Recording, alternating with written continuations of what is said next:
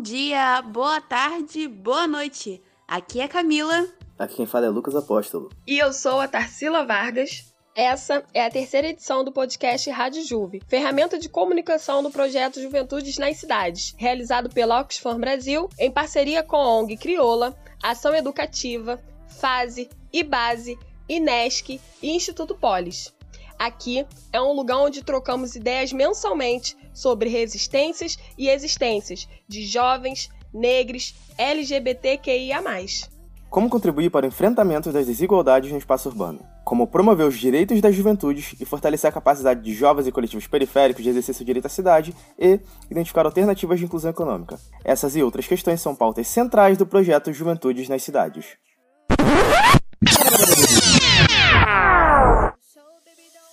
E nesse episódio da Rádio Juve, eu, Tarsila e Lucas vamos trocar uma super ideia sobre como a juventude da favela do Rio de Janeiro tem se virado para gerar renda, trabalhar, estudar, desenvolver projetos, sobreviver e se apoiar.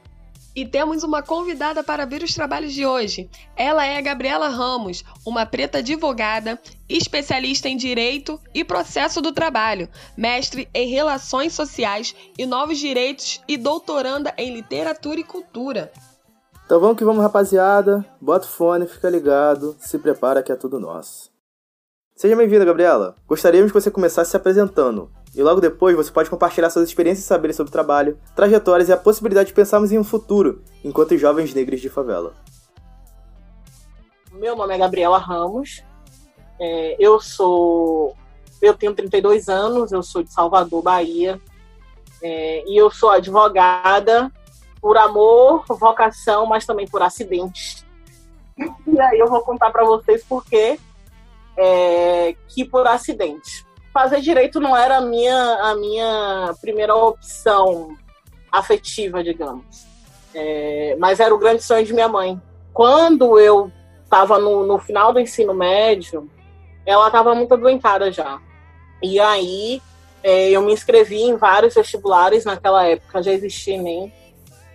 Mas o Enem, o SISU não era mo, o, o modo mais corriqueiro, muito menos obrigatório de inclusão, de inserção, né? Nesses cursos de graduação. E eu tinha muitas, muito, tinha muitas dúvidas do que eu queria. Eu queria fazer jornalismo, eu queria fazer história, eu queria fazer uma série de coisas.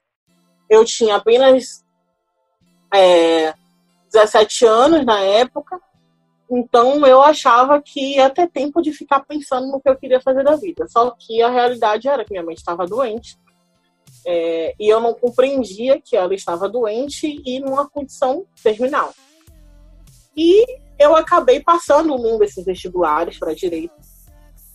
E para não entrar em, em, em, conflito, em conflito com ela, para evitar um desgaste, etc., também para vê-la de algum modo, tendo alguma alegria, é, eu me inscrevi no curso de direito e comecei a fazer de imediato não me identifiquei em absoluto, não. Eu sempre gostei muito de discussão, sempre gostei muito de várias coisas, mas eu senti o curso de direito extremamente engessado, né?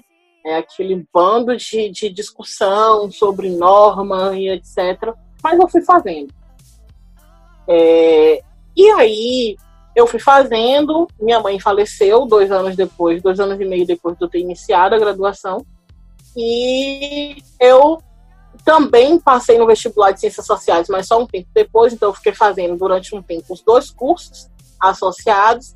É, só que, com a perda da minha mãe, eu precisava agilizar a vida, né? Eu precisava é, escolher o que eu queria fazer e tomar um rumo. E, como o curso de Direito estava mais adiantado, eu resolvi concluir o curso de Direito e interrompi o curso de Ciências Sociais.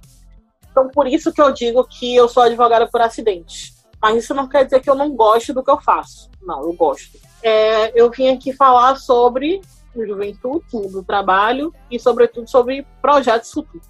E eu quero dizer para vocês, dentre outras coisas, que eu não comecei fazendo o que eu gostava, mas eu passei a gostar do que eu fazia. E mais do que isso, eu descobri que eu tenho vocação para isso. É, e às vezes é, nossas, nossas pretensões de escolha de profissão, de escolha de trabalho, de escolha de futuro, porque trabalho e profissão são coisas diferentes, né? É, trabalho é, todo, é todo tipo de, de, de, de exercício, de atividade que nós desempenhamos, seja ele remunerado ou não, seja ele reconhecido ou não, e profissão tem uma outra, uma outra perspectiva, tem uma certa restrição de formato, de, enfim, de legalização, de normatização, inclusive. É, e eu estou dizendo isso porque eu passei 10 anos nesse, nesse cargo público, mas durante os 10 anos que eu passei nesse cargo público, embora eu não tenha trilhado outro caminho de carreira jurídica, de concurso de carreira jurídica, eu construí uma série de outras coisas. Eu fiz uma especialização em Direito Processo do Trabalho, eu concluí um mestrado é, em Direito, eu iniciei um doutorado em Literatura então, enquanto eu estava nesse cargo público, eu fui construindo outras coisas para minha carreira, para minha vida, né, profissional, é, para justamente alinhar esse meu trabalho, que não era o meu objetivo final de vida, não era o meu grande sonho, não era o que eu queria, é, com a, a estruturação de outras coisas que eu queria fazer, que eu quero fazer, que eu gosto de fazer. Uma dessas coisas é a docência. Então, eu fiz o mestrado, iniciei o doutorado, fiz especialização, etc. Tudo me preparando o meu caminho para fazer essa coisa que eu escolhi para mim, né? É... E eu estou dizendo tudo isso, é, me citando como exemplo, não porque eu acho que a minha experiência deve ser estendida à experiência de todo mundo. Não, isso seria um grande equívoco, isso é uma, uma loucura. Seria. Né?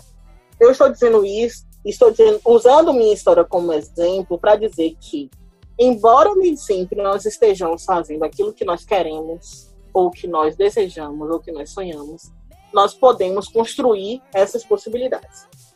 Quando a gente fala de trabalho, normalmente é, vem aquela sensação de desconforto, né, de tipo como se fosse algo pesado, algo ruim, algo chato, uma obrigação necessariamente, e não como uma atividade que nós fazemos diversas vezes no nosso dia a dia, ainda quando não remunerados. Nós atribuímos sempre a ideia de trabalho ao trabalho remunerado, ao trabalho obrigatório, à relação hierarquizada desse trabalho, e sempre esse trabalho nos colocando, a nós, sobretudo, jovens negros, quer dizer, eu não sou mais, segundo o IBGE, jovem negra, mas eu continuo com essa carinha linda, então, gente, por favor, né? Só passei três anos da minha aí. é, mas é, nossa ideia de trabalho, a primeira coisa que quando que nos remete quando falamos de trabalho é essa noção de obrigatoriedade, de hierarquização e na nossa condição de jovens negros periféricos ou com origens negras periféricas, de territórios negros e periféricos, é, sempre a condição também de subalternização ou de subalternidade, né? Então nós somos sempre os empregados de alguém, né? Somos sempre os trabalhadores de alguém. E agora a nova, o novo, o novo boom do momento é que somos empreendedores. E aí eu acho que temos uma discussão bem delicada para fazer sobre essa ideia de empreendedorismo.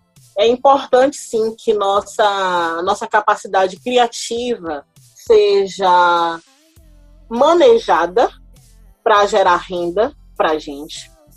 É importante, sim, que nossa capacidade de trabalho seja, assim, colocada à disposição é, dessa geração de renda também revertida para nós mesmos.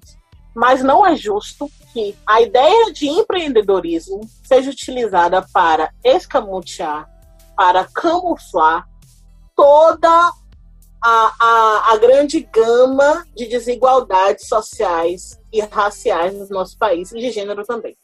O que não é justo é que é, o Estado promova uma série de retiradas de direitos, que é o que aconteceu com a reforma trabalhista, com a reforma previdenciária, com a série, com a limitação do teto de gastos em relação à educação, não é justo que o Estado faça isso, promova esse sucateamento dessas relações de trabalho e desses direitos trabalhistas, desses direitos sociais é, também relacionados ao trabalho e à educação.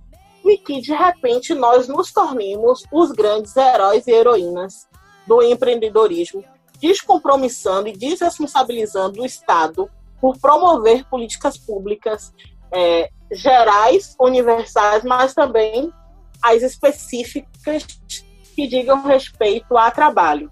O empreendedor negro periférico, favelado, ele é aquele que trabalha por, por conta própria e trabalha de noite sem limite de jornada, sem segurança de renda mínima, sem é, conseguir preservar o mínimo mínimo da dignidade sua e da sua família ou do entorno ali daquela comunidade.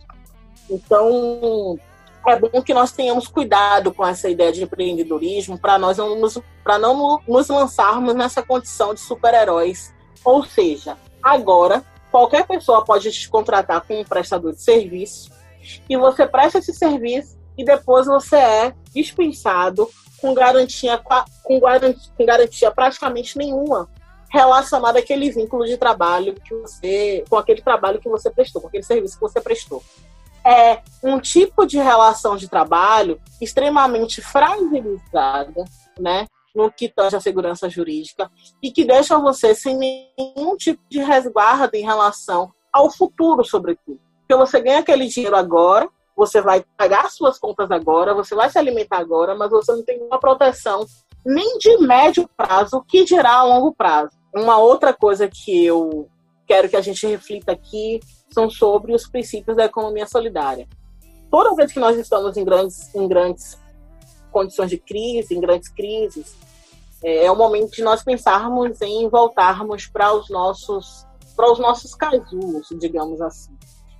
E como diria Steve Biko, nós estamos por nossa própria conta, não só agora, como sempre. Por que, que eu penso nessa ideia de economia solidária?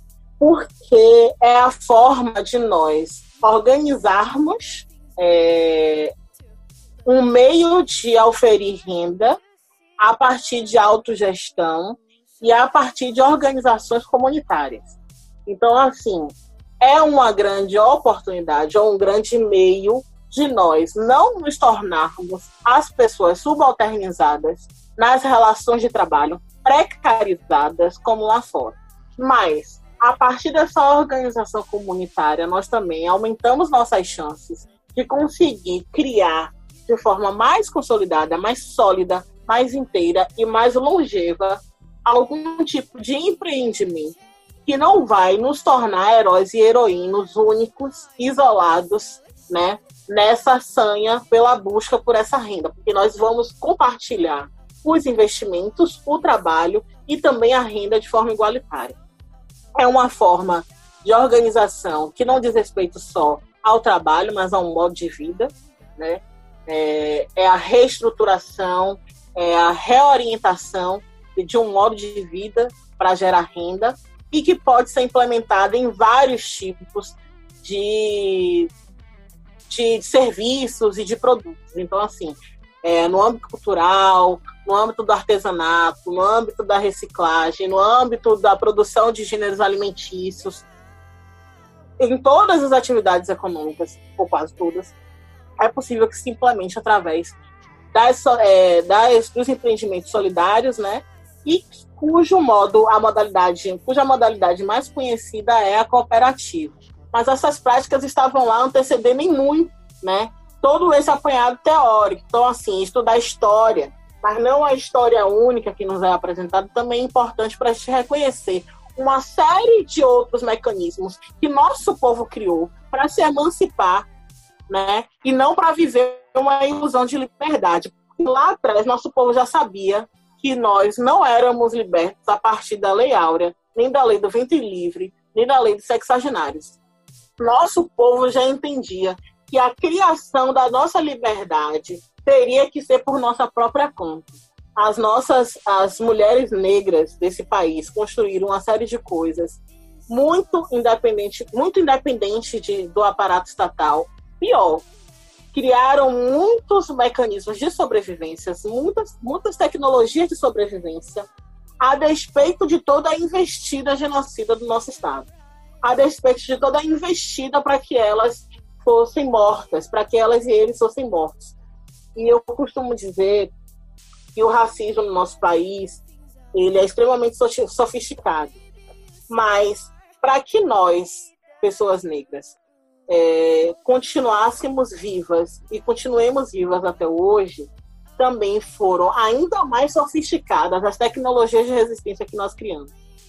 Então, por isso que eu estou dizendo que as nossas saídas devem ser nos voltarmos para as nossas comunidades tradicionais, as nossas comunidades quilombolas, as comunidades indígenas, uma série de outras comunidades tradicionais que têm modos de viver e que estão vivas ainda hoje, mesmo com todas as suas dificuldades, por causa desse rebuscamento, dessa sofisticação é, das nossas tecnologias, das nossas ferramentas de resistência. Então, estamos aqui, não é de hoje, não. Primeiramente, eu quero dizer muito, muito, muito obrigado por promover essas reflexões. E então, Gabriela, como você falou anteriormente, cara, no comecinho até da sua fala sobre ter tido que escolher bem cedo, aos 17 anos, né, finalzinho do ensino médio, a cursar direito. É, é interessante essa fala porque a gente vê o quanto os jovens que são de periferia, que são de favela, eles não têm esse direito de ter um ano sabático, de ter um tempo de espera para entrar no mercado de trabalho, escolher o que quer da vida, que faculdade quer fazer. A gente sempre tem que ter esse imediatismo, esse sentimento de eu terminei o ensino médio, então já tenho que estar tá fazendo alguma outra coisa. Eu tenho que me inserir em algum espaço porque eu tenho que ajudar na minha família, eu tenho alguma conta para pagar, ou até mesmo algumas. Isso impacta bastante também em mães solos jovens, que é ter que sustentar o filho, sabe? Então é, é bem preocupante a gente ter que sempre estar tá nessa relação de já assim que sair do ensino médio, ou até mesmo durante o ensino médio, já tendo que estar tá inserido no mercado de trabalho, muitas vezes sem uma capacitação técnica, porque também a gente não tem tanto ensino técnico, técnico na, nas instituições de ensino por aí. E quando tem essas vagas, elas não são suficientes para suprir a demanda que tem, né? E falando também sobre o que você disse anteriormente, Gabriela, sobre essa parada do empreendedorismo, sobre essa parada que tá rolando ultimamente de um boom de prestação de serviço e tudo mais, é, é engraçado a gente ver o quanto as grandes empresas vendem pro trabalhador que ele participar desse, desses aplicativos, dessas paradas em relação à prestação de serviço, como motoristas ou entregadores de comida, eles acabam sendo empresários de si mesmo. É, por ter essa flexibilização de horários, por eles ganharem de acordo com o que eles trabalham, muitos desses trabalhadores eles acabam tendo a percepção de que eles são chefes deles mesmos e perdendo um pouco da noção de que eles trabalham para alguém, entende? Muito disso também acaba rolando com a precarização do, do serviço que já, já existe na nossa sociedade, sendo CLT, só que essas pessoas, por conta do desemprego, ou até mesmo por opção própria, mas muito por conta dessa crise que tem rolado ultimamente, e desemprego, acabam se prestando a trabalhar em, em locais ou, no caso agora, em aplicativos que precarizam muito mais o, a forma que ele trabalha e tal. É isso aí, Lucas. Gostaria de agradecer a Gabriela por ter aceitado o nosso convite. É uma honra sempre receber os nossos aqui no podcast. Falando um pouco sobre essa questão do microempreendedor, me chama a atenção que existe um termo chamado uberização, que ele no artigo na faculdade, que ele fala sobre esses novos postos de trabalho que seriam os motoristas de aplicativos e entregadores. E falando mais um pouco sobre entregadores, eu percebo que eles estão cada vez mais jovens, né?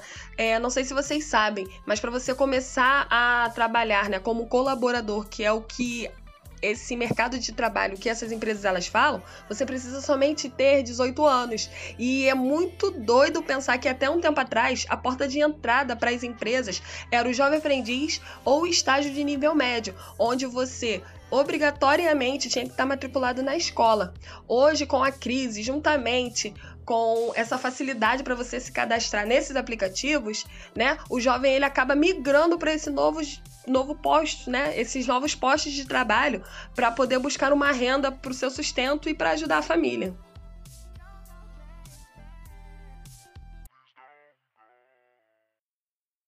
Nunca vi gente mais criativa que jovem de periferia, comunidade favela. Acorda cedo, vai trabalhar, volta correndo para dar tempo de estudar. É que na comunidade a gente se reinventa para sobreviver. Da arte a gente vive e luta para alguém reconhecer. O que tem marcado no muro não é vandalismo, é protesto. De um povo largado, abandonado e reinventado. Aqui tem dança, miçanga, fuxico, crochê, quentinha, salgado, biju e tudo que a gente souber fazer. Aqui tem jovens que, mesmo tão pequenos, são gigantes. Ei, Senhor grande e poderoso, mesmo não olhando por nós, nós vamos aparecer. Porque aqui a gente se junta e se ajuda para conseguir sobreviver. E é nessa força que até 2022 nós vamos derrubar você.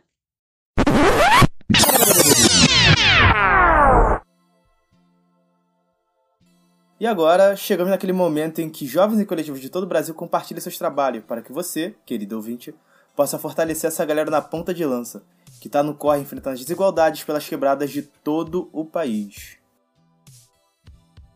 Olá pessoal, meu nome é Giovana, sou de Brasília, Distrito Federal, da Quebrada do Riacho Fundo 2. Faço parte da rede de economia solidária. Atualmente trabalho vendendo produtos por meio de um site próprio.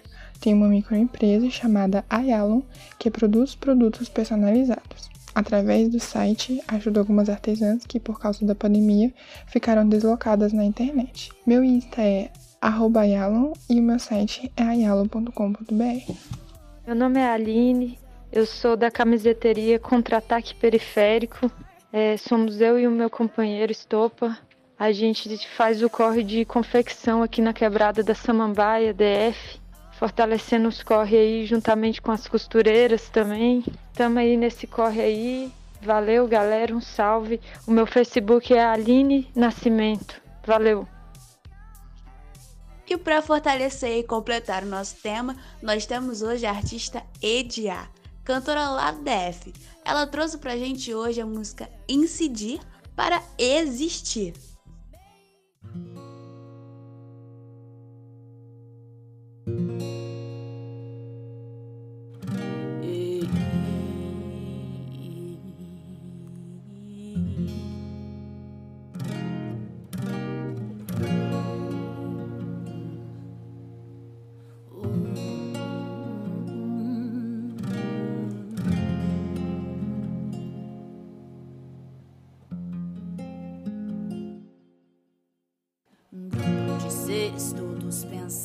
Armados, didática firme, ocupa, lidera, ensina desde o morro a altas firmas. Vamos trazendo renovo de ideia pras criar.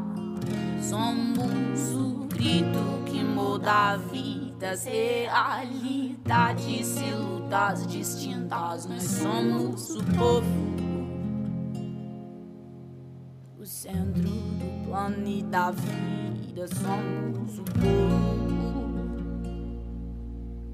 trazendo renovo pras crias. Somos o povo.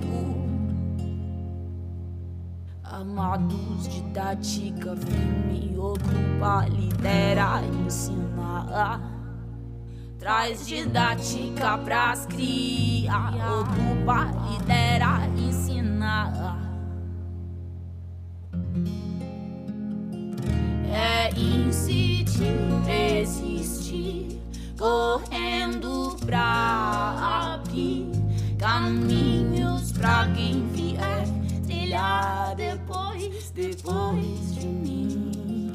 Eu insisto resistir, correndo pra abrir caminhos pra quem vier trilhar depois, depois de mim.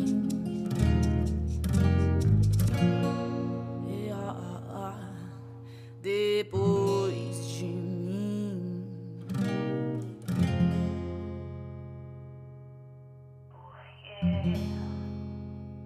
Somos o grito que manda vidas, realidades e lutas distintas. Nós somos o povo, o centro da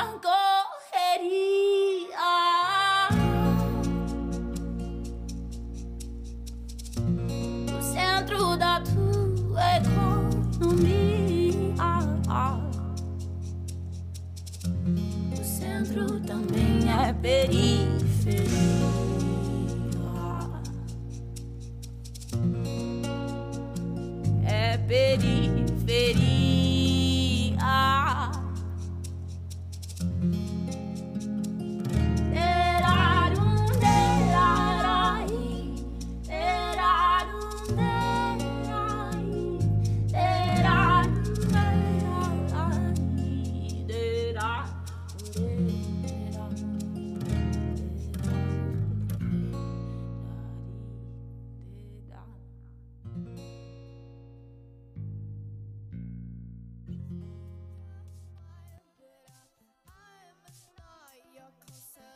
E aí, curtiu?